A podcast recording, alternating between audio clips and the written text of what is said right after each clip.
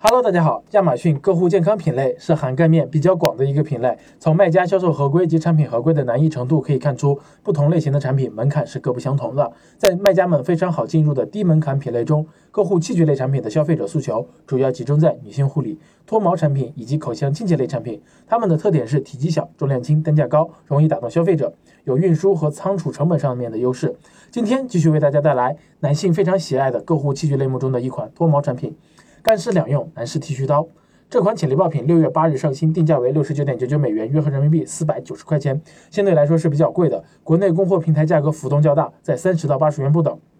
这款产品含有充电插座以及内置的小型电池，跨境包裹超重大约八百克。虽然单个产品空运物流成本较高，但是套用美亚利润率测算表，这款产品走空运的利润率仍然可以高达百分之五十一以上，超过一半。走海运呢，则更是夸张，达到了百分之五十七左右，一单就可以赚两百八十块。那么 BSR 排名也从七月中下旬的七万多名，快速增长到了目前的六千五百名左右，预估月销量也妥妥的超过了一千四百单。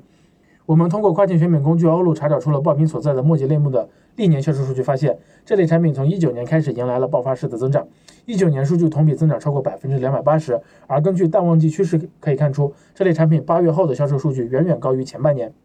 加上疫情的加持，今年下半年将更加的火爆。同时，我们也筛选出了这个末节类目中销量 TOP ONE 的一款飞利浦剃须刀，这款产品功能相比潜力爆品会更少，售价也稍微便宜一些，大约为三十九点九五美元，月销接近。